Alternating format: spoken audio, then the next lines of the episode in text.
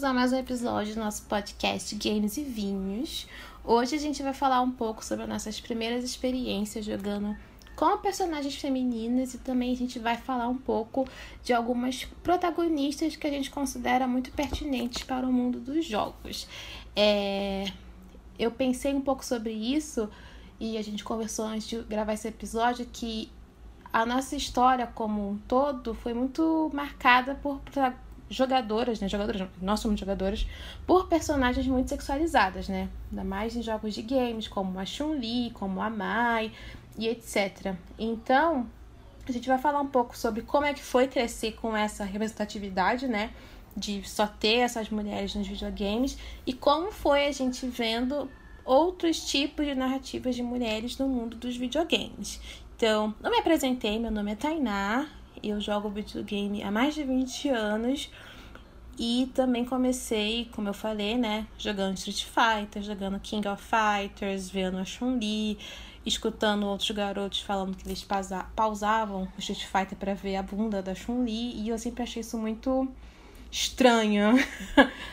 Mas, por exemplo, eu achava a Mai maravilhosa, eu adorava jogar com a Mai, porque ela tinha um leque, ela tinha, sabe, jogava fogo, eu achava maravilhosa, sabe? King of Fighters, no geral, tinham personagens que eu adorava jogar como um todo, mas eu acho que eu só me senti representada de ver personagens, assim, que eu me identifiquei mesmo lá pra PlayStation 2, até PlayStation 4. Foi bem tarde, apesar de que a gente tem outras protagonistas antes disso, mas isso é uma experiência minha, né? que, que você pode falar, Suelen? É. Enfim, olá, meu nome é Suelen, gente. Também jogo há mais de 20 anos, né? E desde muito pequena, é, videogame tem sido uma das coisas que mais me, me atraiu, assim, em relação a hobby, enfim. Uh, e eu comecei muito novinha com meu Super Nintendo, né?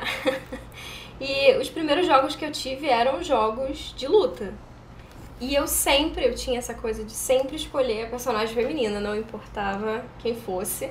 Para mim era importante me ver ali.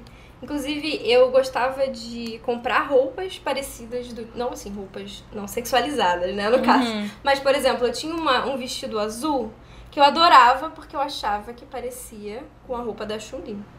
E aquele penteado que ela fazia no cabelo, Amo. eu adorava fazer também. Icônica. então, pra mim, exato. Então, pra mim era extremamente importante, né? Esse momento em que eu podia me ver de alguma forma ali numa coisa que eu gostava.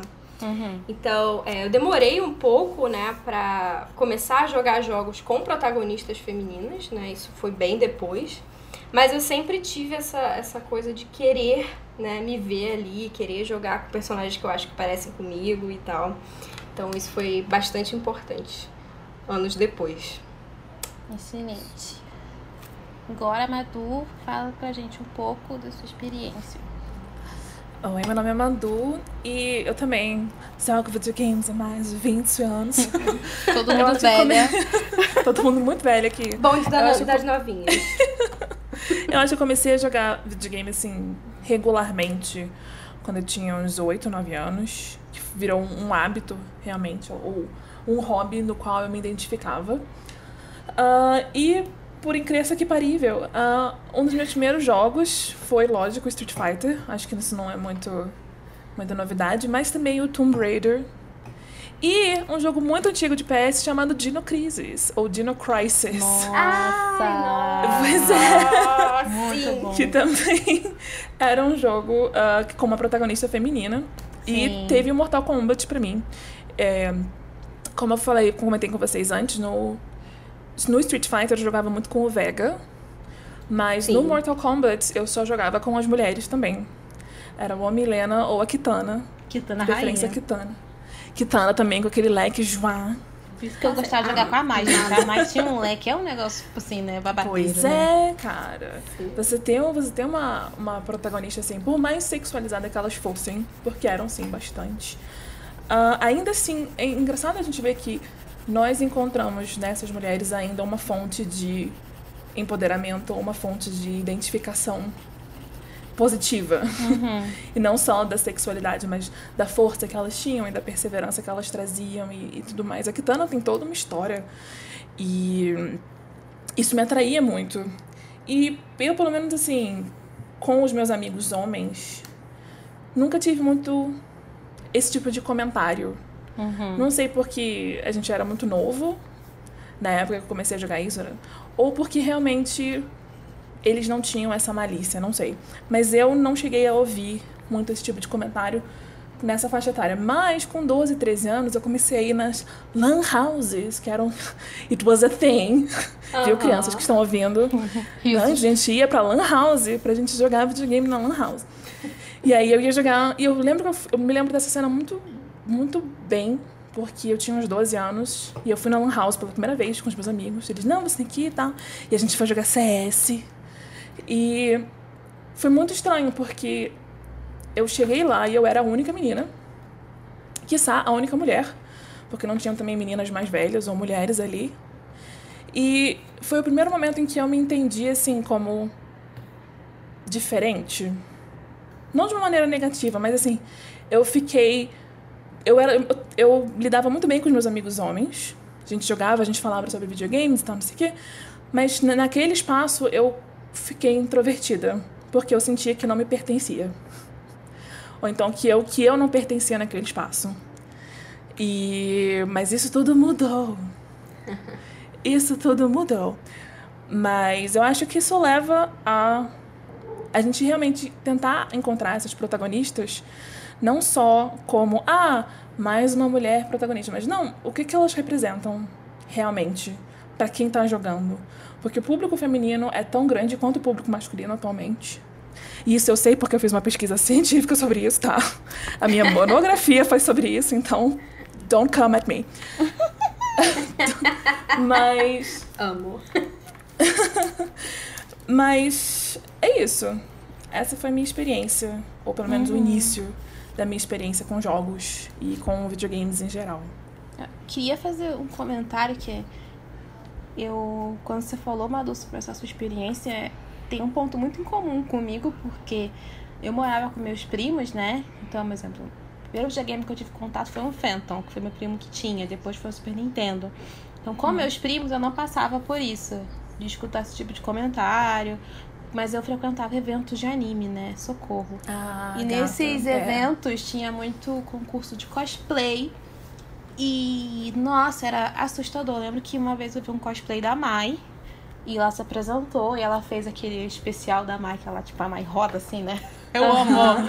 Gente! Eu lembro que os homens da plateia, eles jogaram as cadeiras pro alto. De tão, sabe, excitados, Nossa. vamos dizer essa palavra. E... Mas eu... É muito... Queria frisar isso também porque eu só fui perceber que tinha essa questão de ser uma garota e gostar de videogame depois. Porque eu tive uma criação muito boa que nunca colocou videogame como algo de homem ou de garoto. Porque Uhum, não é, gente. Mas é, por exemplo, CS é um tipo de jogo que é muito mais comum jogado por homens, né?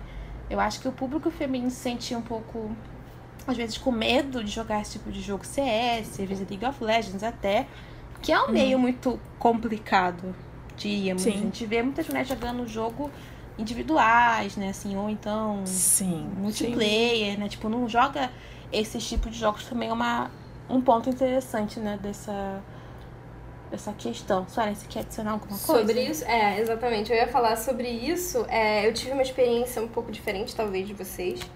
Ah, na minha família, meus primos sempre tiveram videogame desde muito novinhos e a gente tem uma idade parecida, né? Ah, então, eu queria videogame porque eles tinham. Eu via eles jogando e eu queria participar e eu não era. ah, não é que eu não era permitida, mas eu não era, digamos assim, querida ali naquele Convidada. momento não era convidada. Eu tava ali junto e eu ficava assistindo. Então, assim, às vezes eu queria jogar, eles não deixavam. Ah, mas você não sabe. Ah, mas esse Uhum. jogo é pra menino. Sempre rolou essa questão.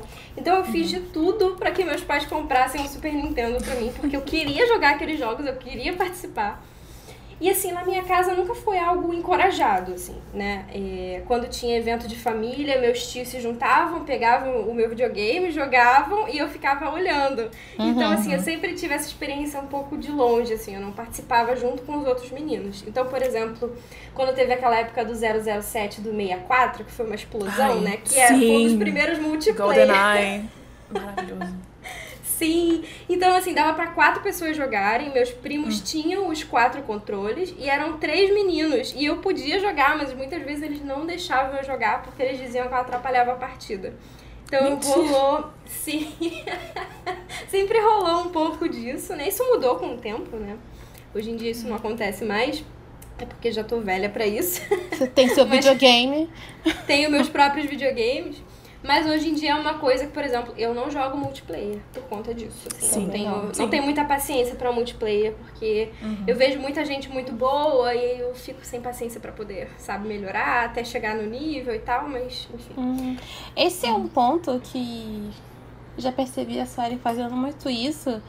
E eu nunca falei que a pessoa fica um pouco incomodada, que a Sueli sempre fala, eu sou muito ruim. Quando a gente tava comentando sobre The Last of Us, ela sempre fala, eu sou muito ruim. E eu pensava, mas isso é muito subjetivo. Mas eu sinto que Sim. isso é uma questão muito do machismo também, por exemplo. Você vê League of, League of Legends, o- é muito comum falar, ah, mas nossa, até que ela joga bem por ser uma mulher. Uhum. Sabe? Sim, Por sim, exemplo, sim. eu, no- nos amigos, depois quando eu cresci, os amigos do meu, do meu primo, que eram, enfim, eles só falaram assim, ah, Tainá, tipo, ela é uma jogadora, quando eles souberam que eu terminei o Need for Speed Most Wanted, que, tipo, a fase final era, tipo, um pouco difícil. Aí eles ficaram, nossa, agora sim! eu amo esse jogo, meus jogos favoritos. Mas, sabe, tipo, tem uma vez também que eu tava batendo um contra, essa expressão é muito da minha família, bater um contra de socar por numa festa, assim. E aí eu venci o cara. Aí os outros, cara, tu tá perdendo de uma menina. Tipo, isso eu já tinha tipo, mais de 18 Gente, anos. Isso- sim. Eu tenho uma história sobre isso com um evento de anime. Ah. E, aí, e aí tinha. Eu, eu era mais velha, eu devia ter uns 14, 15. E tinha uma sala onde as pessoas estavam jogando Tekken. E era Tekken 3. E eu sou muito Tekken. boa no Tekken 3. e eu jogo com. Eu jogo como personagem feminino, jogo com a Nina Williams. E eu cheguei e só tinha menino. Aí eu falei assim, ai, bem, bem escrota. Eu, ai, posso jogar, mas eu sou muito ruim, tá? Eles, não, vem, joga, tá, não sei o que. Gente, eu cacetei os, todos os meninos. E um e outro. Passava, sentava, e próximo, próximo, próximo. Aí eu, obrigada, tá, gente? E depois eu saí me sentindo, assim, nossa. Muito, muito bem. Mas porque é uma conquista, realmente. Sim. E é Mas eu- visto eu- como uma conquista, mas é uma coisa normal. Uma pessoa jogando Sim. contra a pessoa que alguns ganham, Sim. outros perdem, sabe? Mas eu acho que às vezes tem que ser um pouco aquela que quer problematizar. Porque, por exemplo, eu era boa, tô botando- eu tô fazendo aspas, tá? Em Need for Speed, por quê? Porque eu passei mais de 100 horas jogando aquele jogo. Sim. Eu era boa, entre aspas, jogos Soul Calibur também. Eu passei mais de 300 horas jogando Soul Calibur 2. Então, sabe, você não, não dom. Ai, meu Deus, ou você não é boa Lógico. porque... E como a Sueli falou, os, os primos não convidavam, então não tem também, não teve essa época que ela podia também, sabe, adquirir mais certas habilidades. Então eu Uhum, fico. E eu vejo muitas meninas falando isso. Ai, mas eu não sou boa, tipo. E eu acho isso. Tudo, tá, tudo bem ser boa, porque às vezes a pessoa nem quer muito isso, né? Tipo, não, tem que jogar no hard, etc. Mas Uhum. eu percebo Sem que às vezes também é passado por, por uma questão de machismo também, sabe? Sim. Sim. Tipo, você não vê um homem Concordo. admitindo que, ah, eu não sou bom. Ele sempre Uhum. dá uma desculpa. Se ele não tá conseguindo ter um resultado eficiente, ele dá alguma justificativa. Ah, o controle tá ruim. Ah, mas o, a sua jogabilidade que é estranha. Sabe? Sempre tem um, Sim. um argumento. Tá, então, é, vocês querem adicionar alguma coisa? A gente pode passar pra nossa segunda parte do nosso podcast. Eu só Vamos quero. nossa segunda parte. Eu só quero Pode fechar só uma coisa muito rápida. Uhum, porque, claro. gente, vocês vocês estão falando da minha monografia. E eu tô aqui, tipo. hum, hum. Mas eu Ela é prometo que eu não vou. pesquisadora, ela. Eu não vou jogar aqui minha pesquisa. Mas. Pode jogar, Existe- amiga? Não, porque existe muito. Durante a minha pesquisa, foi justamente isso. A linguagem que é usada para excluir as mulheres desses meios, de, de, no- dos todos os espaços envolvendo videogames. E Uhum. é sempre uma disputa muito maior para as mulheres, porque elas têm que provar que elas são não Sim. só boas, mas que elas são melhores do que os homens. E elas têm que ser melhor do que todos os homens. Porque se, ela se elas perderem de um, aí pronto. Acabou, a reputação delas morreu por causa de uma partida. E isso é um tipo de, de luta que os meninos não têm. Uhum. E é um tipo de empecilho como o Taná comentou, que eles não têm. É como é normal. E, é um grande reflexo da nossa sociedade, né? Exatamente. Que a gente passa no dia a dia. Exato. Enfim. Sim, então, segunda parte do nosso podcast, a gente vai apresentar algumas protagonistas que a gente achou relevantes. É claro que a gente fez uma seleção. Caso tenha interesse dos nossos seis ouvintes, a gente pode fazer uma parte 2. então, eu decidi colocar, porque eu montei a lista, mas a gente pode pensar depois, como primeiro lugar, a Tomb Raider, porque eu tô jogando o reboot. Então, queria que a Malu falasse um pouquinho mais sobre. Porque é uma história muito longa, né? Tomb Raider uhum. é um jogo muito significativo para a indústria de games. E a Lara Croft é um ícone, assim, que saiu do mundo dos jogos e enfim, né? O que, que você pode falar mais pra gente, Madu? Sim, uh, Tomb Raider. Eu tenho uma história muito pessoal com Tomb Raider, porque a minha irmã, ela ganhou o jogo, ela ganhou Tomb Raider 2 na época. E era assim, um jogo que tava super na onda do momento. E ela ganhou um pouquinho depois, não foi em o jogo foi lançado em 97, mas a minha irmã ganhou, sei lá, em 90 e... 98, 90, 99. Foi 99. Então eu tinha uns 8, 9 anos. E os meus amigos que tinham PS, eles já conheciam. Então eu comecei a jogar no computador. Uhum. E foi assim, amor à primeira vista. Eu me apaixonei por ela imediatamente. Como é... não? Como não? Não é mesmo? E é, e é engraçado porque a Lara Croft ela tem essa, essa fama de ser um, um ícone, mas de ser um ícone hipersexualizado. Tem uhum. até uma uhum. história, uma brincadeira, de uma brincadeira que ela, na verdade, só tem aqueles dois triângulos, né? Porque nem é peito. só aqueles, aqueles dois triângulos no primeiro Tomb Raider. Porque um dos. dos um, um dos animadores estava fazendo o modelo dela 3D, aspas, 3D. Porque, né? Tava fazendo o modelo dela 3D e aí ficou brincando com as medidas dela. E aí colocou uma aquela coisa absurda, estranha. E todo mundo riu, todo mundo achou engraçado, resolveram deixar. Existe, existe essa lenda, existe, existe esse mito, mas ninguém nunca confirmou. Aí Lara Croft ficou com essas proporções meio estranhas. E também existe uma coisa muito interessante, porque Lara Croft era para ser, na verdade, latino-americana. Hum. O nome original hum. dela era Laura Croft. Hum. Olha! É, mas como como a história dela foi evoluindo e tal, não sei o que, e aí acharam melhor deixar ela britânica, né? Deixar ela como inglesa. E ela virou Lara Croft. Também para ficar um pouquinho mais palatável para, uh, para o mercado não. O mercado europeu e o mercado americano como um todo. Mas enfim, ela, ela, pra, ela pra ela ser Laura Croft. Mas enfim.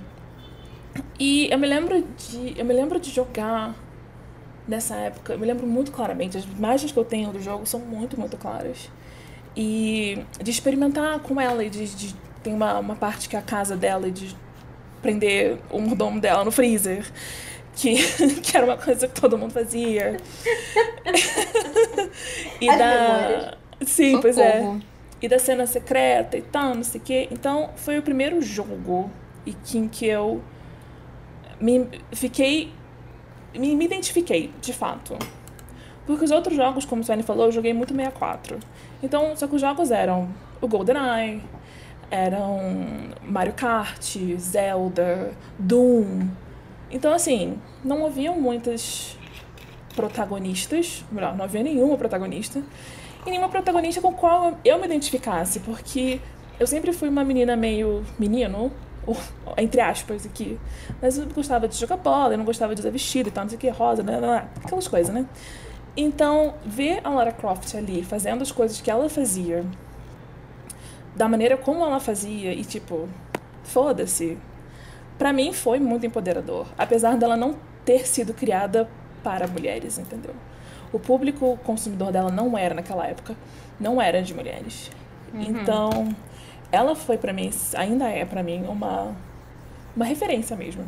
É um personagem que eu amo e aí depois teve o reboot, né, em 2013. Acho que foi 2013. Eu tenho a data aqui. 2010. 2010. Nossa, nossa, achei que fosse mais recente.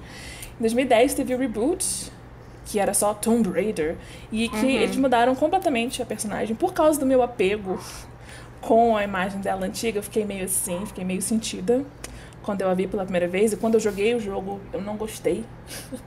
eu me lembro de não ter gostado do reboot do Tomb Raider. Uh, porque, mas justamente porque ali ela não é a Tomb Raider. Entendeu? Ali é o início dela, do trabalho dela. Sim. Ela se tornar o que ela é nos jogos anteriores. Então, não era personagem com, qual, com a qual eu cresci, não era personagem com a qual eu me identificava. E eu fiquei assim, oh, não quero jogar com você. E fora que ne, e nesse jogo, as tumbas são opcionais. Isso pra mim, num jogo chamado Tomb Raider, a tumba ser opcional, eu fico, porra, tá de sacanagem. Mas enfim, uh, eu ainda eu comprei já o segundo, ainda não joguei. Acho que é Rise of Tomb Raider. E depois tem o Shadow of Tomb Raider. Mas eu vi o trailer do Shadow of Tomb Raider, que é o mais recente, e eu fiquei levemente emocionada, porque a, o, o modelo dela, tá, ela tá tão forte. Não só na expressão dela, mas o corpo dela tá tão. Tipo, eu falei, essa é a Lara Croft, essa é Lara Croft que eu conheço. Entendeu? Essa é a Lara Croft que eu amo. E consegui vê-la num gráfico melhor e no, Sem os e no, Pois é. E no padrão corporal normal, de uma pessoa normal. Então mexeu comigo também, entendeu? Quando eu vi o braço dela, assim, ela subindo num negócio e o músculo, eu fiquei, putz, grilo. Eu fiquei, cheguei a ficar emocionada, assim, de ver lágrimas nos meus olhos. Mas é isso, essa é a minha história com a Lara Croft. Amor eterno, verdadeiro, para sempre. Eu confesso que eu não joguei porque, diferente de Madu e Suelen, que são, eu diria, assim, mais nintendistas, eu sempre fui da Sony. Eu, eu mesma nunca comprei um console da Nintendo, eu só comprei console da Sony. Aquela me chamava ah, sonista. Acho uma coincidência. Mas eu tô jogando, eu nem sei, eu acho que é o Shadow of the Tomb Raider e é muito interessante, mas eu não consegui não reparar na semelhança entre esse jogo e Uncharted. E você Olha só, que o Uncharted, Uncharted copiou. Peraí, peraí, peraí, peraí né? vamos lá. Olha só. Não, eu sinto Drake que Uncharted vai... copiou, entendeu? Não tô falando que é o contrário. Pra mim, Uncharted parece assim, ah, é um Tomb Raider com cara. Porque a semelhança, eu vi a Patrícia jogando o Uncharted 4, é muito parecido. O uhum. gameplay, Sim. assim a exploração do espaço com esse jogo que eu tô jogando. Eu falei, meu Deus, eu... Sim. Sim, é muito parecido. É. Mas é, é o que atrai, né? É o que eles estão fazendo para vender.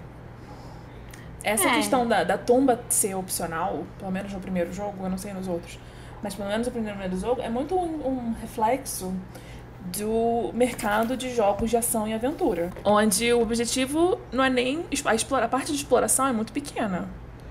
É você seguindo com a história e atira e rola e pega arma nova e tal, não sei o quê. O, que, o que nos jogos anteriores do Tomb Raider era uma parte muito importante, a exploração.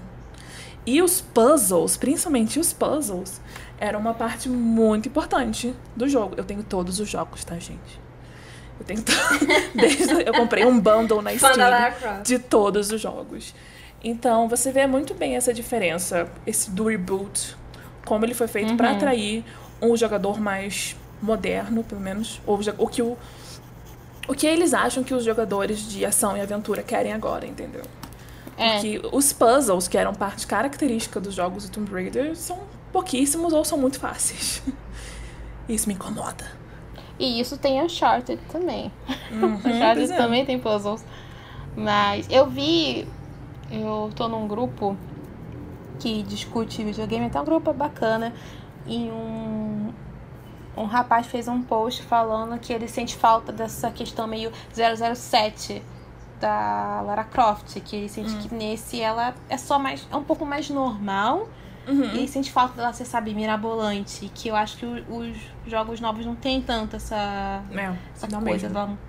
Mas é interessante. Sério, você, você jogou? Tomb Raider? Ou foi que nem eu que só tô jogando agora? Então, a minha experiência é um pouco depois, assim, né? Eu comecei a jogar logo no reboot. Então eu conhecia Lara Croft, eu conhecia pelos filmes, inclusive, o que é engraçado. Uh, uhum. Eu nunca tinha jogado porque a minha experiência é com consoles da Nintendo, né? Eu não tinha nenhum uh, PlayStation. Os jogos de PlayStation que eu jogava eram em emulador, para ser bem honesta. Então, Ué, mas quando eu tive meu não Xbox tinha? Era só pra computador e PlayStation? O Tomb Raiders? Os primeiros? Eu não sei. O quê? Os primeiros Os eram. Os primeiros? É, PlayStation computador. De PS1. Ah, então, Isso, gente, é. eu tinha, mas não quis comprar. Não me interessava. então, a minha experiência foi essa. Eu demorei muito para jogar a primeira vez e quando eu joguei foi logo no reboot. Então, assim, eu particularmente como não fã, não porque eu não gostasse, mas porque eu não conhecia, eu já gostei logo de cara. Achei o jogo perfeito, não tinha nenhum defeito, era um jogo de ação incrível. Você podia matar pessoas e, e sabe, explorar coisas se você quisesse ou não. Então a minha experiência foi um pouco mais é, de uma pessoa de fora, assim, né? Não exatamente fã dela. E eu acabei me tornando fã dos jogos e acabei jogando alguns depois no Xbox também. Ah, enfim, o que, o que eu vejo é, eu acho que sim, tem muito de Uncharted nos jogos, né? Tem muito desses momentos de ação parecidos e até puzzles, até bem parecidos. Uh, mas eu acho que tem essa questão de ser uma personagem conhecida, de ser uma personagem que já tem um apelo, a história dela já, já tem um, né, as pessoas têm um apego maior. Uhum. Então acho que teve também bastante backlash do público, né, na época que saiu o reboot. Não só por ela ser uma personagem, como a Madu falou, muito diferente dos jogos antigos, né? É, diferente no sentido de que não faz as mesmas coisas, né? Não tem o mesmo nível de exploração. Uhum. Mas também porque é, é uma personagem feminina pegando uma arma e fazendo coisas que o. o é o Nathan? Nathan é, Drake. No, no uhum. Uncharted. que o Nathan fazia também, né? Um, enfim. E aí eu acabei me tornando fã, né? Eu joguei o, o, o, Reboot e eu joguei o Rise. E foram jogos que eu amei muito, já joguei várias vezes. É, cheguei, acho que eu cheguei a zerar no Xbox, assim, né? Fazer as conquistas e tal. Porque era uma coisa que, assim, eu tinha vontade de fazer. Eu tinha vontade de jogar com aquela personagem, eu tinha vontade de conhecê-la, de ouvir os diários dela, de entender a aventura dela, o que, que ela tinha para me mostrar. É, hum. Isso não aconteceu com o Nathan. Eu tentei jogar todos os Uncharted e nunca consegui. Então rola uma questão de identificação, né, com a personagem, com, hum. com a história, enfim. Concordo. Eu também não, não consigo gostar de Uncharted, mas eu tô gostando muito desses novos jogos dela. Achei bem mais interessante, mais divertidos. Uhum. Tô aí é... esperando pelo Shadow, ainda não tive como comprar, mas tô. é, um ponto que a Madu falou que é interessante, a gente pode pegar um gancho e ir na direção oposta. Adoro. É que Tomb Raider é um jogo, né, ocidental, né? Uhum. E eu acho que tem um pouco de diferença, mas nem tanto com os jogos, né, orientais, que o nosso próximo personagem, que é a Claire Redfield. A gente ficou muito na dúvida, a gente falava da Claire ou da Jill. Pessoalmente, eu e Sueli, a gente prefere a Jill, mas a gente só vai colocar Sim, a Claire uma questão de história. inclusive, quer casar é. com ela. Porque a Jill, ela tá no primeiro jogo, né? Mas eu sinto Sim. que ela só vira a Jill no Resident Evil 3. E no Resident Evil 2, a Claire é muito importante, né? E muitas pessoas não sabem que Resident Evil são jogos japoneses, né? Que o Resident Evil uhum. tem uma, uma faceta, assim, bem ocidental, né? Então, como é que foi para vocês Suelen, jogar Resident Evil 2? Você era adolescente, né? Quando lançou. Sim, quando eu... É, quando eu joguei a primeira vez, eu já tava mais velha, né? Como uhum. eu falei, eu não tinha Playstation. Então eu peguei no emulador mesmo. E eu fiquei fascinada quando eu soube que tinha uma campanha com a Claire. Pra mim era uhum. tudo. Eu falei, ai, é isso, vou resgatar meu irmão. E eu achei a campanha com ela mais divertida em alguns momentos, porque ela não tem. É, em questão de personagem, né? Ela não tem o treinamento, né, dos outros personagens e tal. Ela tá ali para resgatar o irmão dela, então as motivações dela, para mim, eram mais interessantes, digamos assim. Uhum, né? Uhum. E, enfim, a minha experiência foi. Assim, tem muitos anos, né? Eu tô esperando para jogar também o, a versão Sim. atual. Todas estamos. Sim, eu tava vendo e eu vi que eles acrescentaram coisas muito interessantes no gameplay dela, né? E Madu tá concordando ali. Uhum. Gente, eu não, eu não jogo jogo de zumbi, mas eu assisto todos os gameplays da internet. Então, Madu, fala o que você acha, por favor. Eu, é, eu já tinha Sem assistido spoiler. algumas. Sem spoilers. Sem spoilers. Já tinha assistido algumas cenas do, do antigo, mas o que eu tive mais contato foi o remake. O Resident Evil 2 Remake. E eu acho ela uma personagem, mais, como o Suelen falou, mais, a campanha dela é mais interessante do que a do Leon. Apesar da Ai. dele também ser, mas ele é muito. Eu- Eu amo está aqui Inclusive, né? eu morrendo gostaria desse casal. Leon. Vou só jogar aqui, ó. Ah, sim, não, tem vários, casal. tem vários momentinhos, pelo menos no remake, tem vários momentinhos deles assim, ah, oi, nossa, e você tá bem? Ai, não, não. Mas aí depois a Ada aparece aí, tipo, hum, triângulo amoroso. Rainha. Mas eu acho que a Claire tem todo o negócio do, do Mr. X, Uhum. que fica seguindo ela o tempo inteiro. Isso pra mim, eu não consigo lidar com esse tipo de coisa. Nossa. E eu achei o remake muito bacana. Não só por questão de gráficos e controles e tal, não sei o quê. Mas porque deu um pouco mais de profundidade e de personalidade pra ela. Ou pelo menos de mais agência. Não é só o jogo. Ah, o jogo do Leon que tem a Claire. É o jogo dos dois, realmente. Eu acho que a parte dos dois tá muito bem dividida no remake. Tá muito bem Sim. feita. É. É bem dividido mesmo.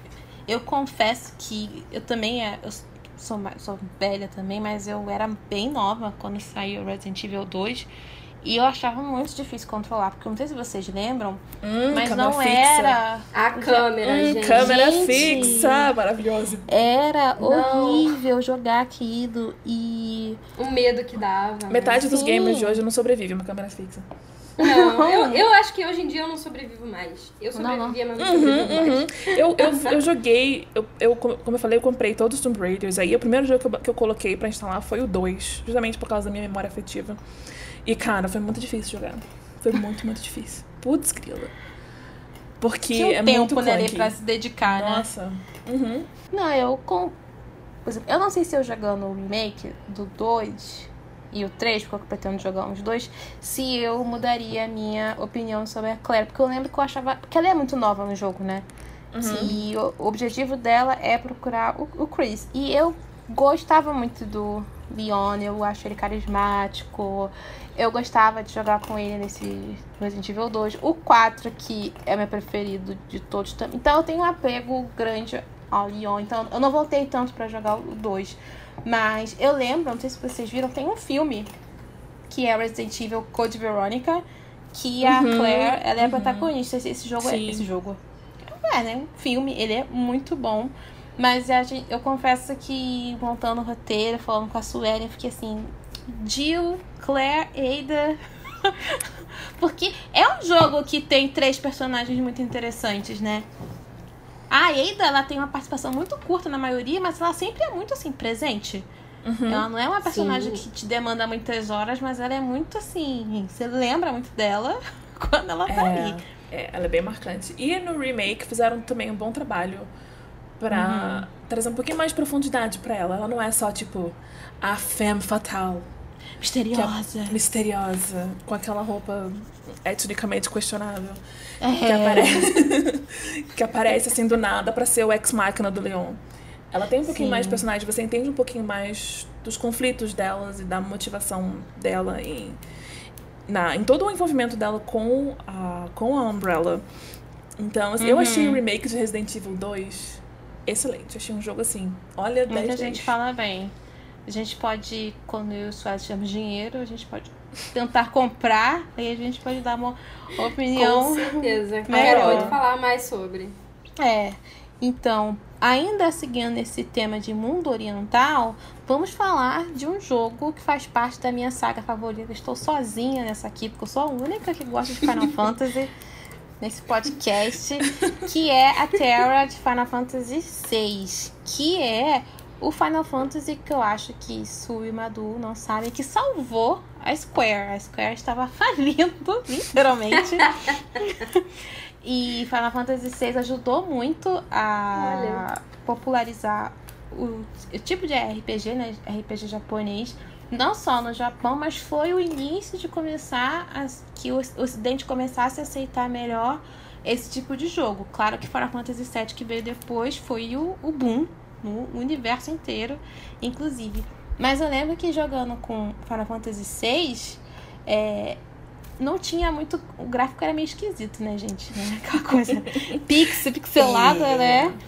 E no Final Fantasy você tinha uma fotinho de cada personagem. E eu lembro que eu ficava parada olhando pro rosto, porque ela era muito bonitinha, ela parecia uma fada. E Sim.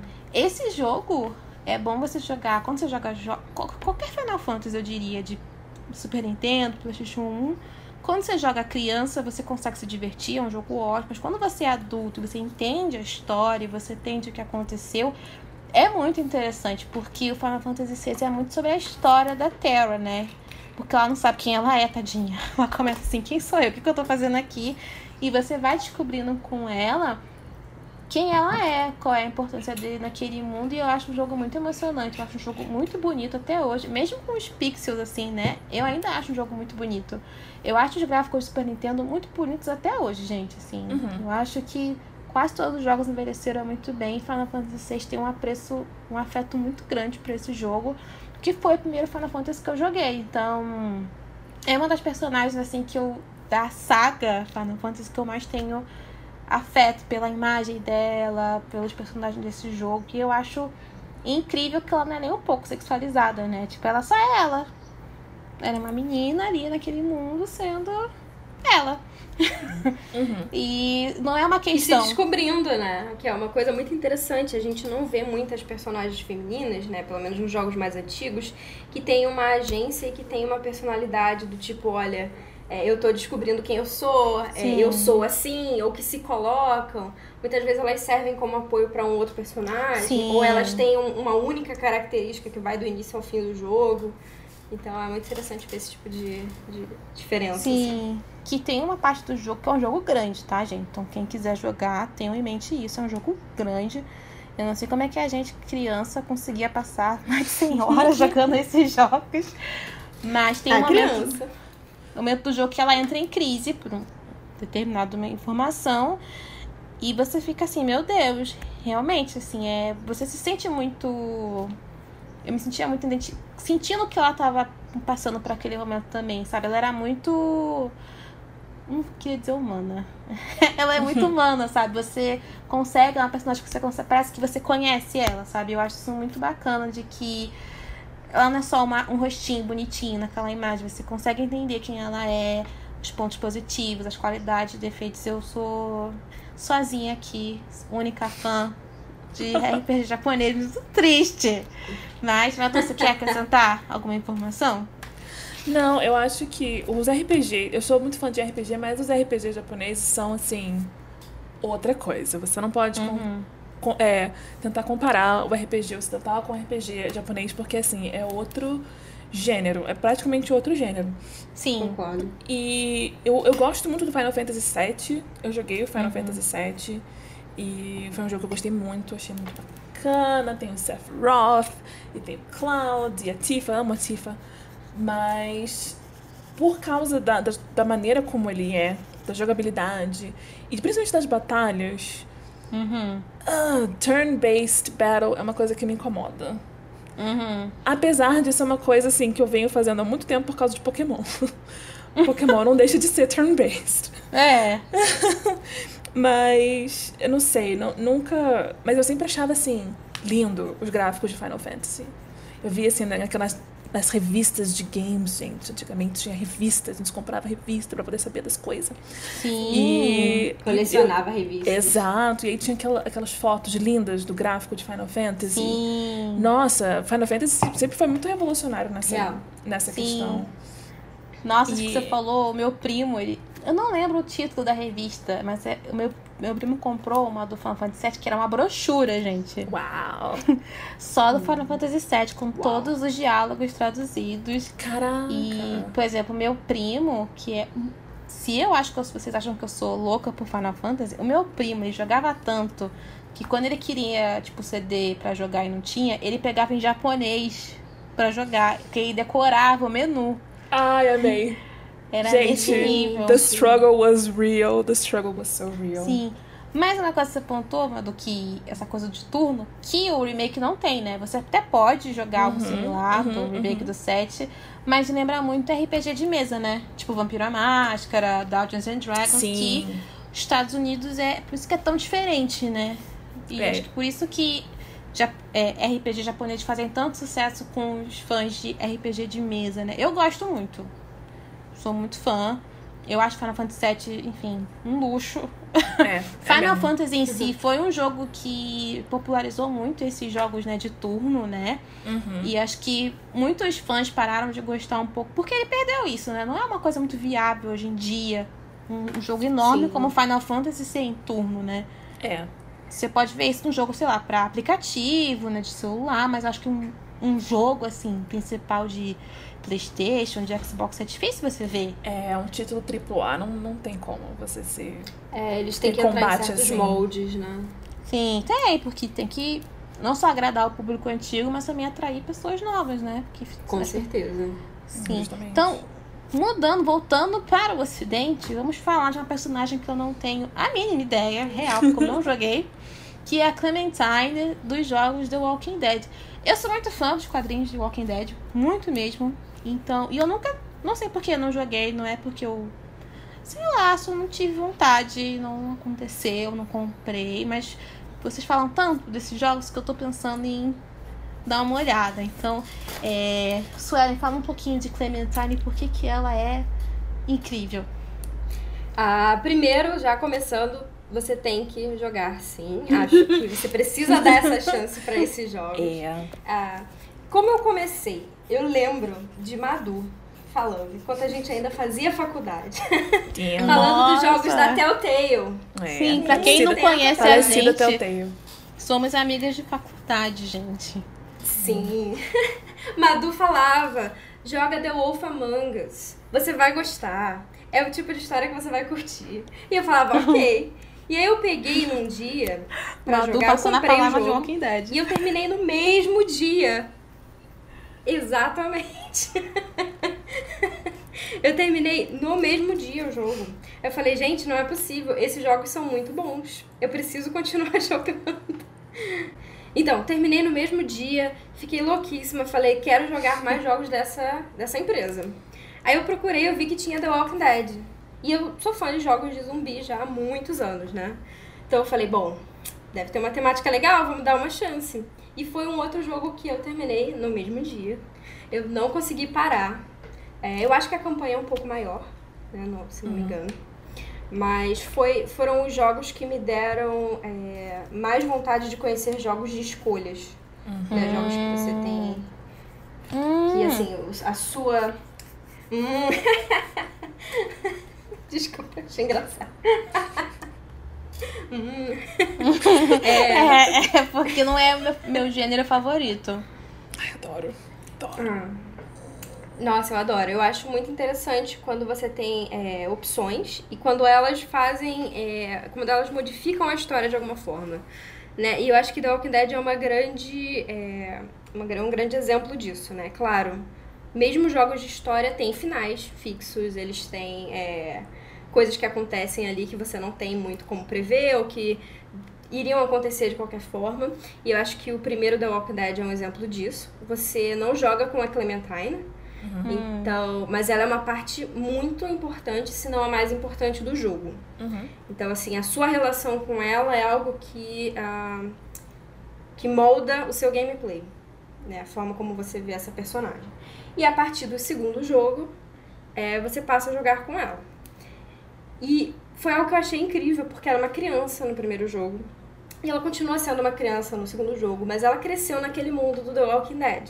Que é um mundo em que as crianças, a, a ideia de criança não existe mais. Sim. Então você vê uma personagem que é, no primeiro jogo é, é uma graça, é fofinha, é inocente, não sabe o que está acontecendo, é bem no início do Outbreak, então você tem uma noção de como é difícil para ela né, entender aquele mundo. E no segundo jogo, ela já é uma criança que está passando pelo.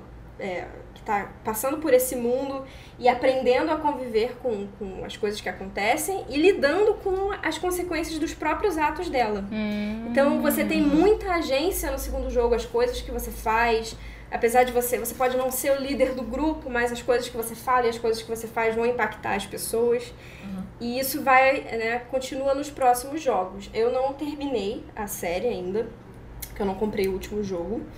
Mas eu sei que é, é uma coisa que acontece muito nesses jogos de, de né, mundo pós-apocalíptico, né? Os personagens eles vão se moldando eles vão se modificando ali conforme as coisas vão acontecendo com eles.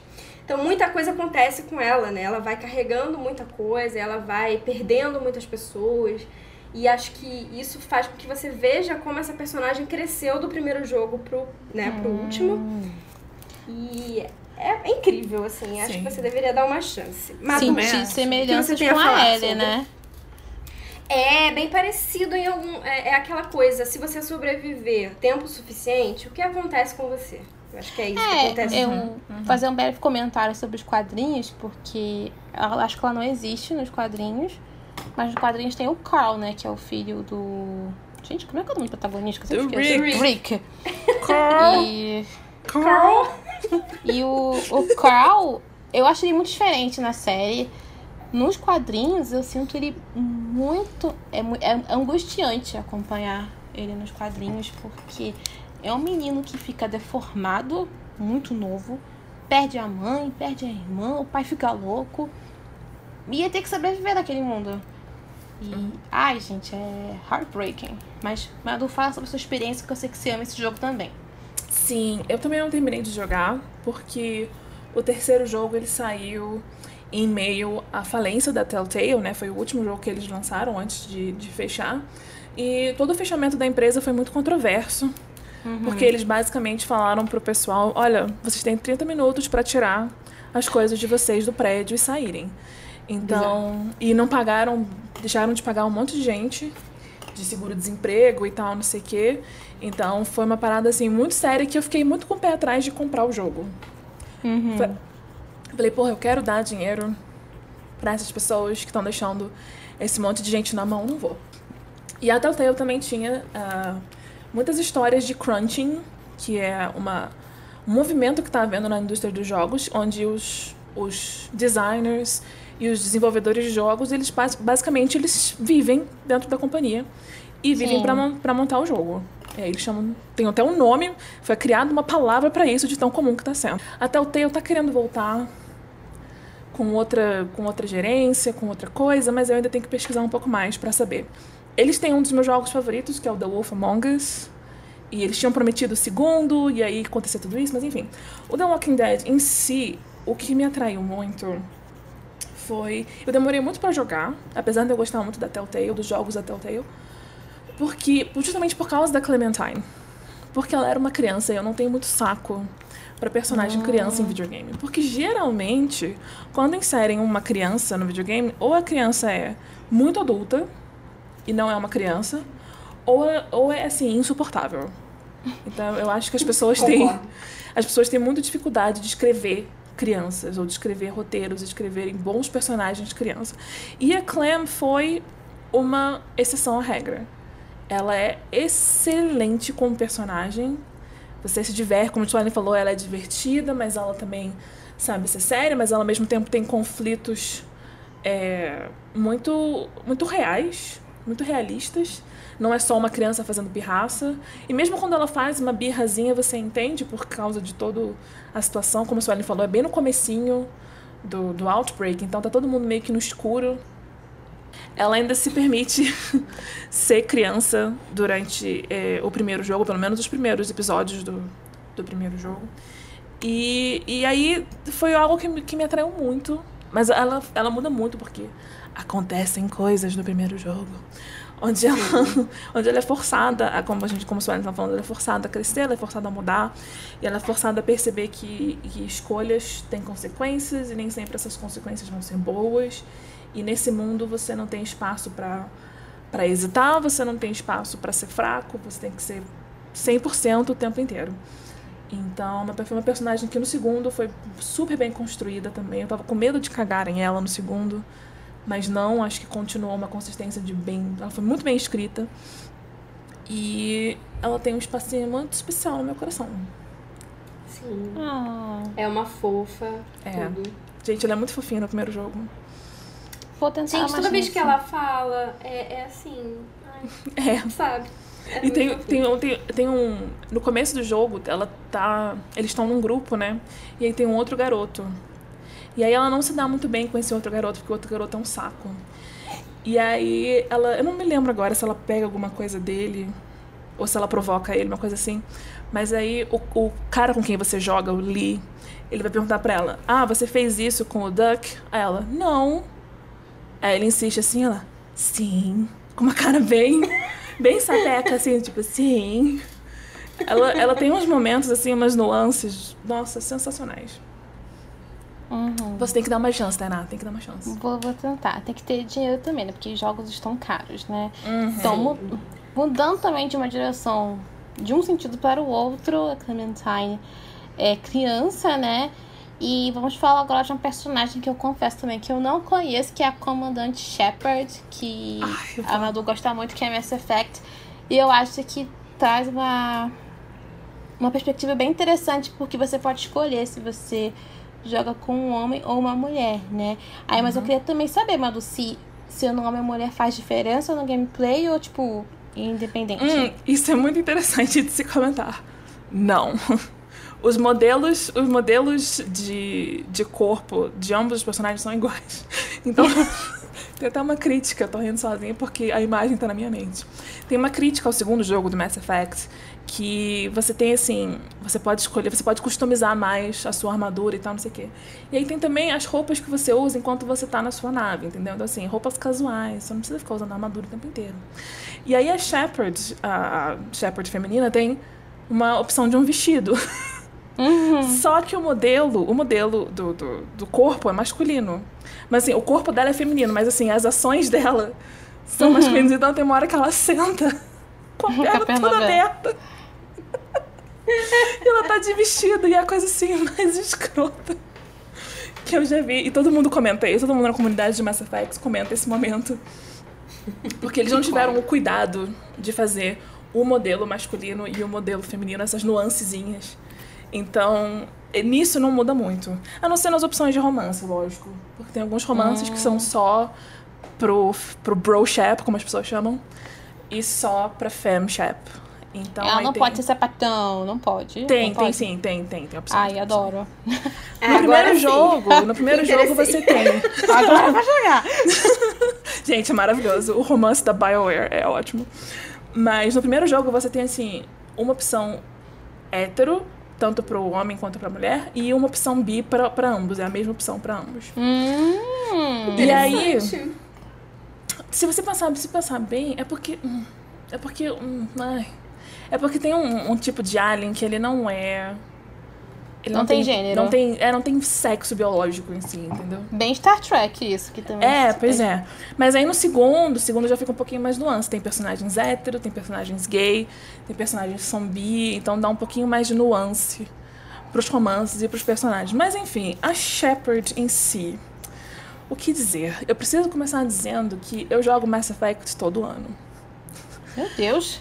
Todo Eu ano. com, com vários jogos, gente. Gente, sou todo assim, ano eu pego e eu jogo os três jogos em sequência, porque eu, eu amo demais. E o interessante da Shepard em si, da, da Femme Shepard, como as pessoas chamam, é que ela é mais popular do que o Bro Shepard. E isso aconteceu porque a dubladora dela, que é a Jennifer Hale, maravilhosa, é excelente. É uma excelente dubladora. E o dublador do Bro Shepard não é exatamente ruim, mas ele não tem as mesmas nuances, entendeu? As pessoas falam que ou ele soa bêbado, ou ele soa como, tá, como se estivesse dormindo. Então, a Jennifer Hale trouxe muito. botou a Shepard, a versão dela pra cima, o que é uma coisa muito incomum de se ver.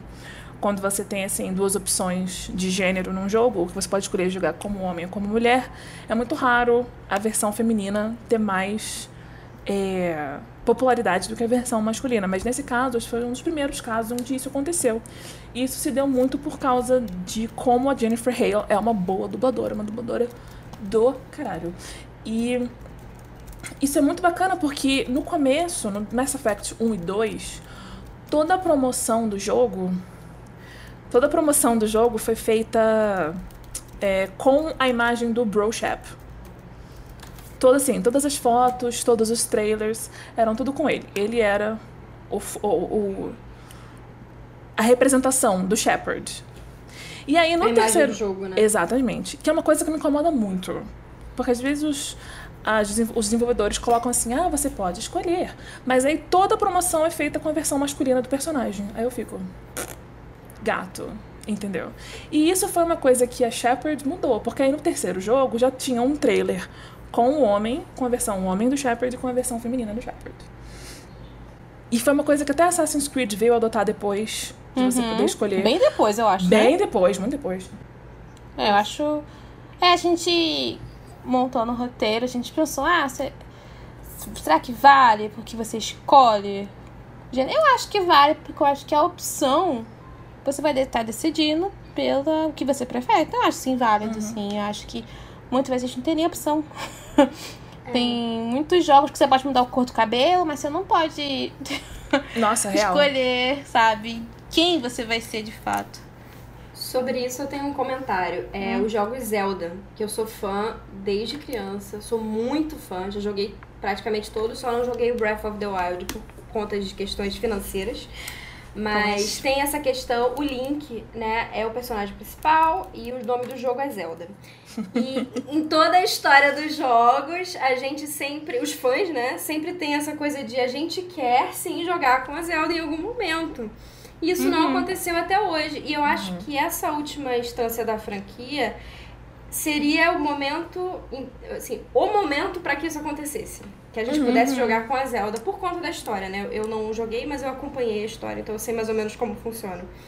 Então, eu acho que é, é, é aquilo, né? É a questão da escolha. Eu gostaria de ter essa escolha. Uhum. Eu gostaria de é. poder né, ver esse lado dos personagens. Tem até um, um jogo da franquia que é o Skyward Sword, que o Link e a Zelda, eles têm a mesma trajetória, eles chegam no mesmo lugar no final e eles passam pelas mesmas, pelos mesmos lugares.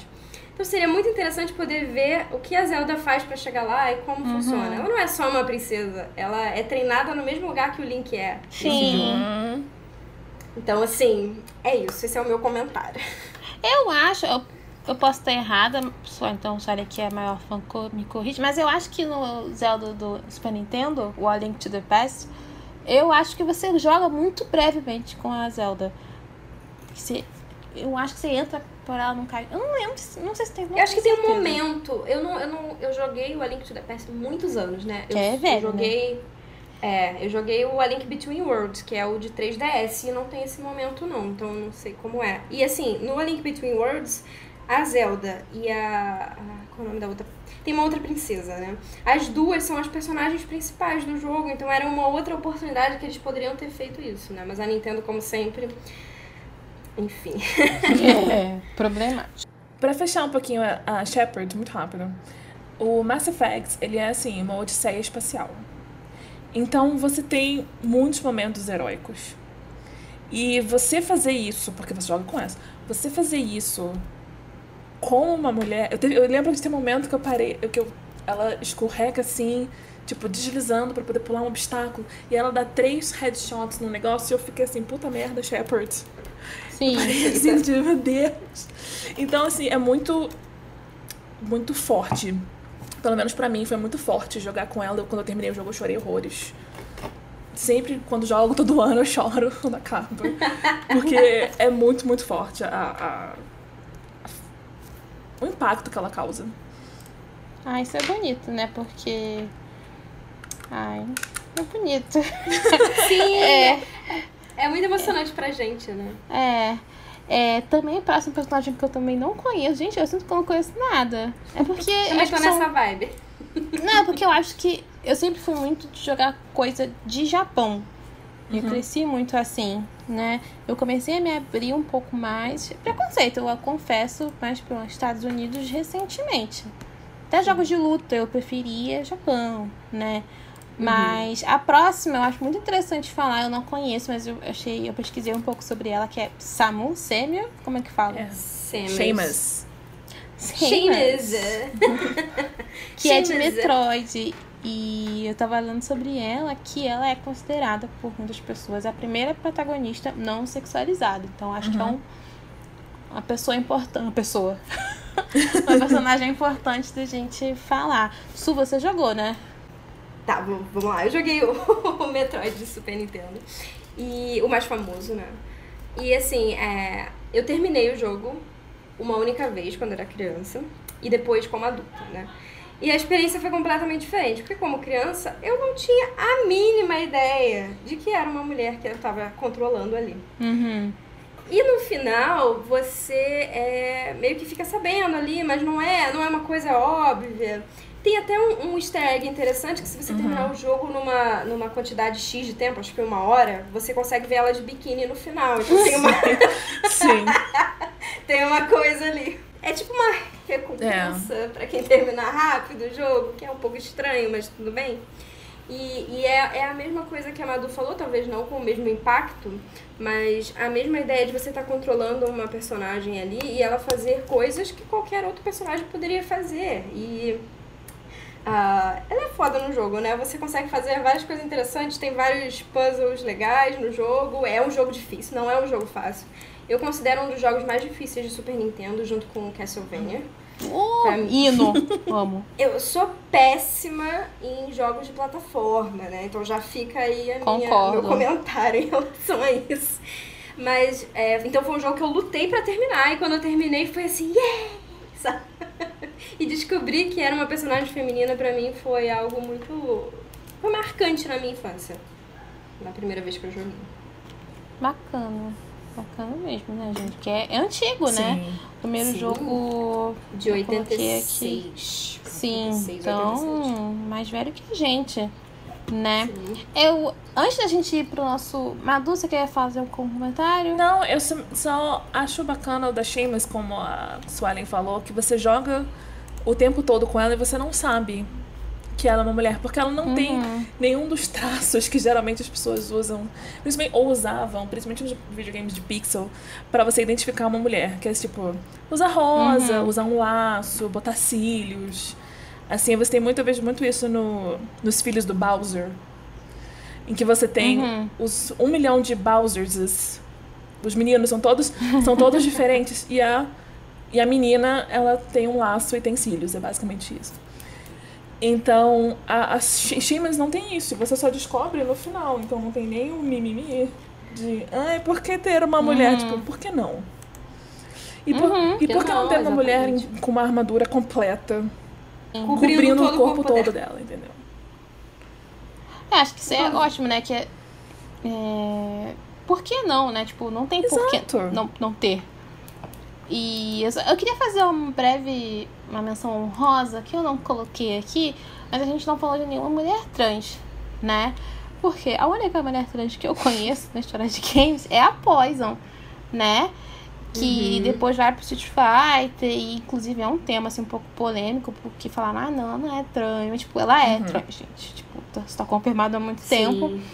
Mas também é uma coisa que a gente percebe que falta, né? Porque eu acho que, por exemplo, se a gente tá sentindo isso mais recente, imagina pra, pra mulheres trans, né? Tipo, se perceberem. Que são assim, gamers, né? Mulher sim. trans eu não me Eu lembro, mas eu, o Dragon Age Inquisition tem um homem trans. E ele é Gats. Uhum. Just saying. Just saying. Olha o crush da Madu aí. É, a gente, né, somos. Do que, que a gente gosta, né? Personagens de, de videogame. né? Sim, tipo claramente. que a gente se atrai. sim. É. Claramente. É, falando do nosso último jogo, que é o jogo mais recente da lista, que é o Horizon Zero Dawn, que eu acho assim, eu não tenho nem palavras pra, pra descrever o que esse jogo fez na minha vida, o que eu acho que ele é no indústria de jogos, porque o Horizon ele é de uma empresa pequena, né, que é a Guerrilla Games, então já foi assim, é um jogo magnífico, é um jogo grande, bonito, um jogo caro, fez muito sucesso, É, não acho que a história ela é super batida. Eu acho que o Horizon ele é muito inovador em algumas coisas. E a Eloy. Ai, gente, eu sou apaixonada por Eloy. Se eu pudesse. Vamos, lá, vamos pedir falar ela- sobre ela primeiro, gente. pedir ela em Mulher casamento, mas assim. Além do. Porque a gente falou basicamente da nossa relação com a personagem, mas o Horizon é um jogo muito bom. Tipo, ele te entrega tudo. Assim, tudo que você quer, ele vai lá e te dá. Tem uma história Toma. boa, uma jogabilidade boa. Se você é um jogador que. Porque tem escolhas desse jogo também, né? Que vai impactar certas coisas. Acho que nem tanto, por exemplo, como, sei lá, Life is Strange, de outros do gênero. Mas você pode sim mudar algumas coisas no jogo. Foi o jogo que veio com o meu PlayStation 4. Então eu não sabia nada. E aí eu falei, ah, tem esse jogo aqui, vou jogar, né? E eu acho que foi a melhor coisa, porque eu não tinha expectativa nenhuma. E aí quando eu pensei, gente, é uma menina? Eu fiquei, que é isso? Gente, mas assim, ela que que ela parece criança, gente, que criança feia essa porra. Ela é muito esquisita. Criança. É, eu, tenho, eu tinha esse comentário pra falar, gente. Quando eu joguei a primeira vez, eu fiquei assim, gente.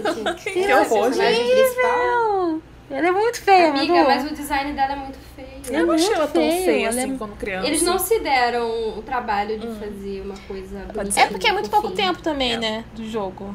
Mas ela, ela, adulta. Gente, ela adulta, o design da, da Eloy é assim, impecável. Eu quero aquele cabelo pra mim. O cabelo dela e até a parte de armadura, você pode comprar várias armaduras. Tudo isso faz diferença em como ela se mexe, como ela transita, como ela fica protegida.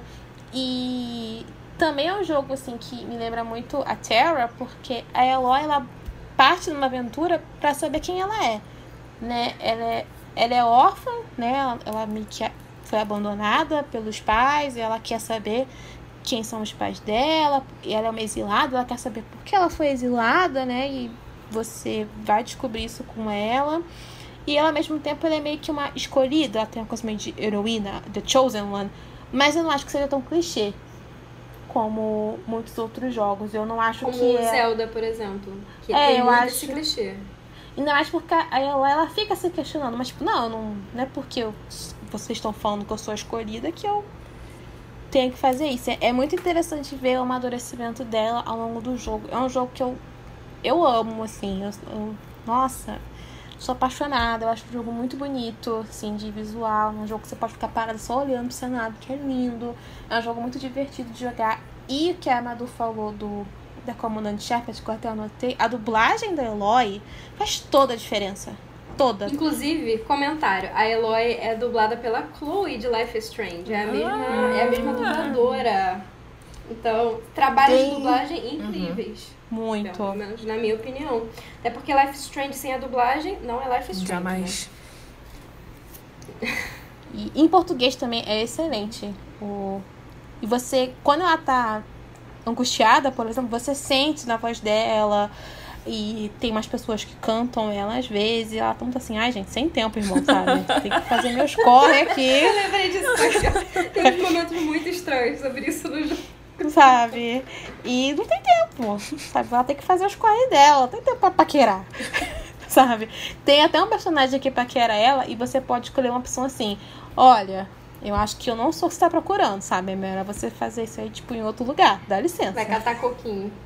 Sim, eu acho ótimo. A Madu não jogou, mas eu sei que a Suelen começou a jogar, né? Suelen, o que você pode me dizer de um dos meus jogos preferidos da vida? Ou seja, Risos!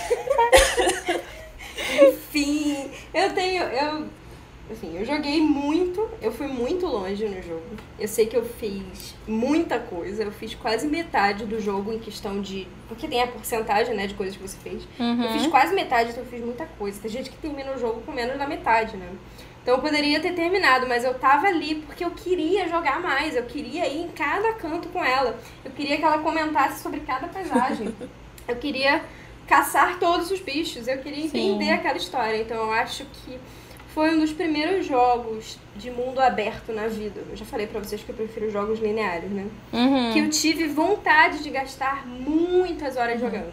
Então, às vezes, eu ficava cinco horas fazendo porra nenhuma. É. Só andando, caçando, conversando com personagens aleatórios, Sim. aceitando quests aleatórias. Então, E tem muita quest aleatória nesse jogo. E eu sei que isso é uma crítica que fazem muito a Assassin's Creed, né? Que as pessoas sentem que as missões para as side quests não acrescentam. Eu não acho que a side quest tem que acrescentar, mas eu acho que tem que ter uma certa relevância. Né? Tem Sim. que ter um, uma micronarrativa, eu diria.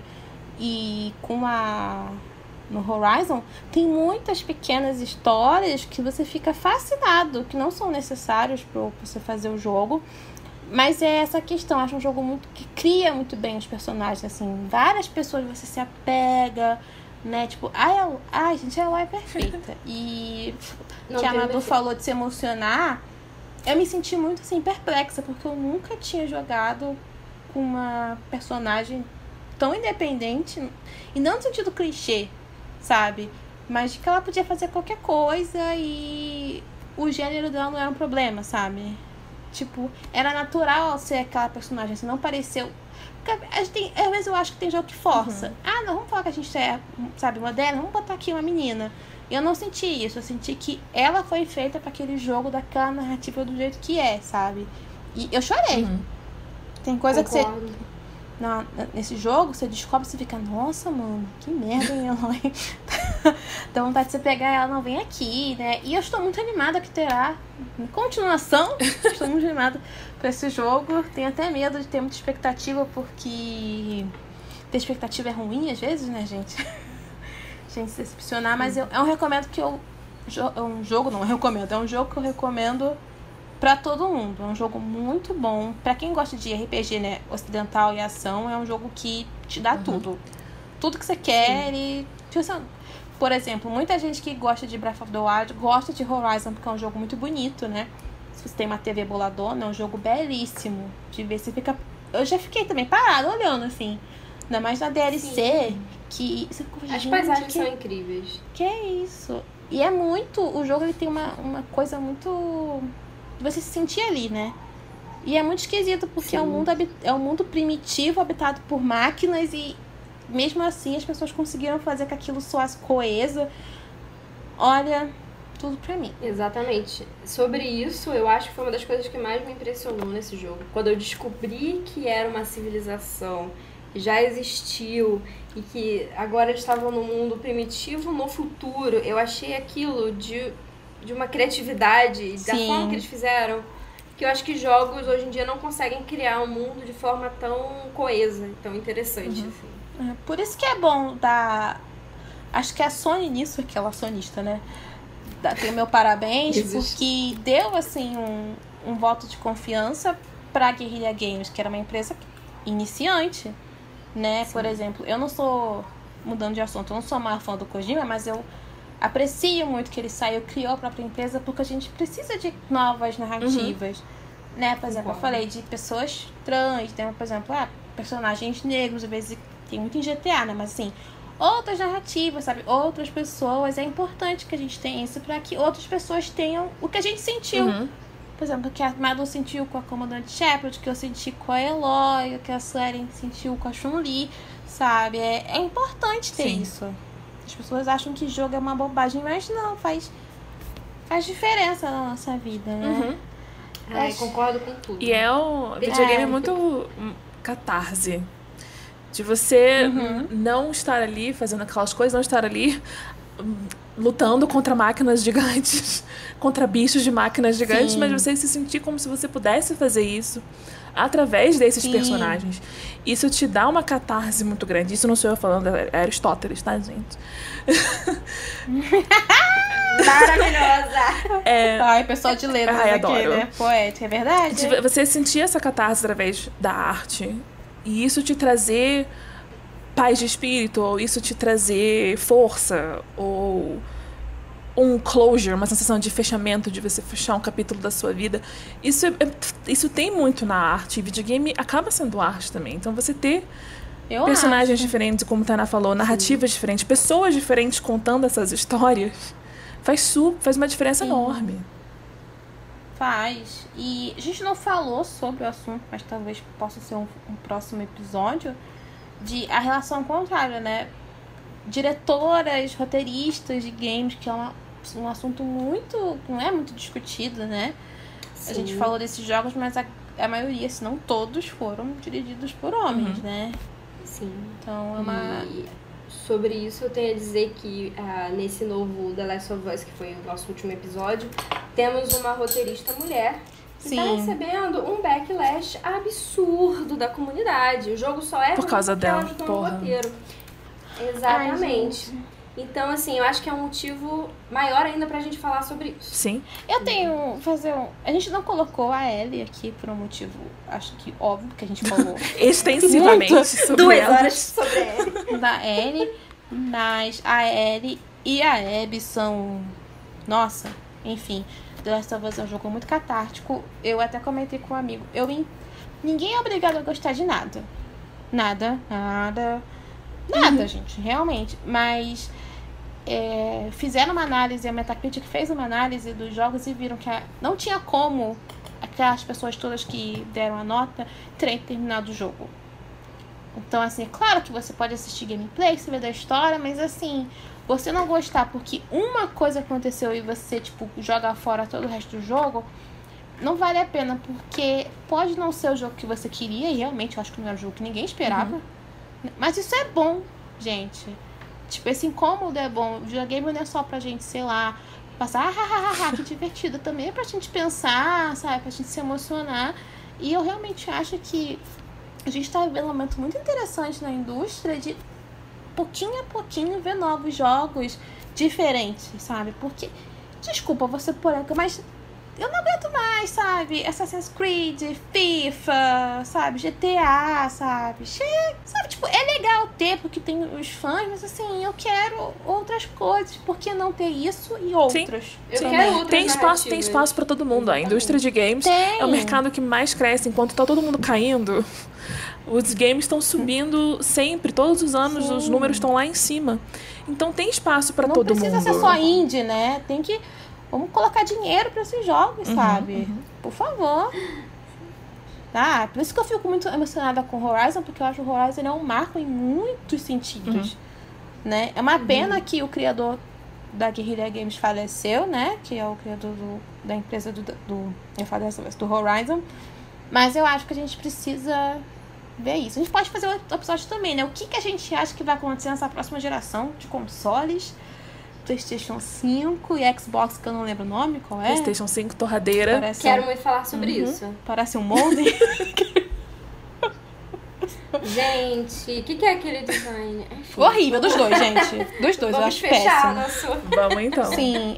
é, então, obrigada, gente, pros nossos seis, pelos nossos seis é, espectadores. É, foi um, um episódio muito interessante pra gente preparar antes e fazer, porque acho que a gente se. Além de a gente ser amiga e gostar de videogames, a gente se sente muito acolhida também, né? Por ser mulheres e só gostar de videogames, não tem que ficar se obrigando. Ah, não, eu sou, eu sou, sou, sou tipo, ai, eu gosto de games, ai, que legal, que cool. Não, isso é uma parte da gente. Sabe? Sim. A gente não é isso ou aquilo. A gente só joga videogame. Sim. Né?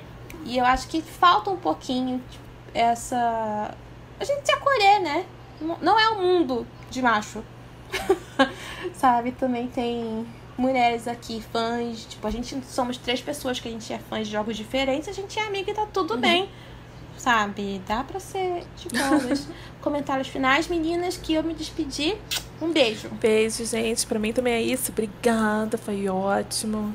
Como tá na falou, eu acho que a gente só se complementa. Quando nós temos pessoas diferentes fazendo a mesma coisa ou falando sobre a mesma coisa, a gente só tem a acrescentar e a aprender coisas novas e ver as coisas por outras perspectivas. E isso é bacana também. Então, meu beijo para todos. Obrigada às seis pessoas que estão assistindo, estão, não, estão ouvindo o nosso podcast no Spotify. Aliás, quem não sabe, a gente está no Spotify. Obrigada. Sim, Fancy. Estamos no Spotify. Vamos. Su, palavras finais? Então, gente, muito obrigada por ouvirem, por estarem aqui com a gente. E é isso, a gente vai continuar compartilhando, a gente vai continuar falando da nossa experiência e trazendo um pouco do que a gente conhece e comentando um pouco das coisas que a gente gosta aqui. Então continue ouvindo Sim. os nossos dois ouvintes, minha mãe e o cachorro. tá bom? Beijinhos. A mãe do Sueli engordou meu cachorro. Tchau, Tchau gente. gente. Até semana que Até vem. Próximo. Tchau.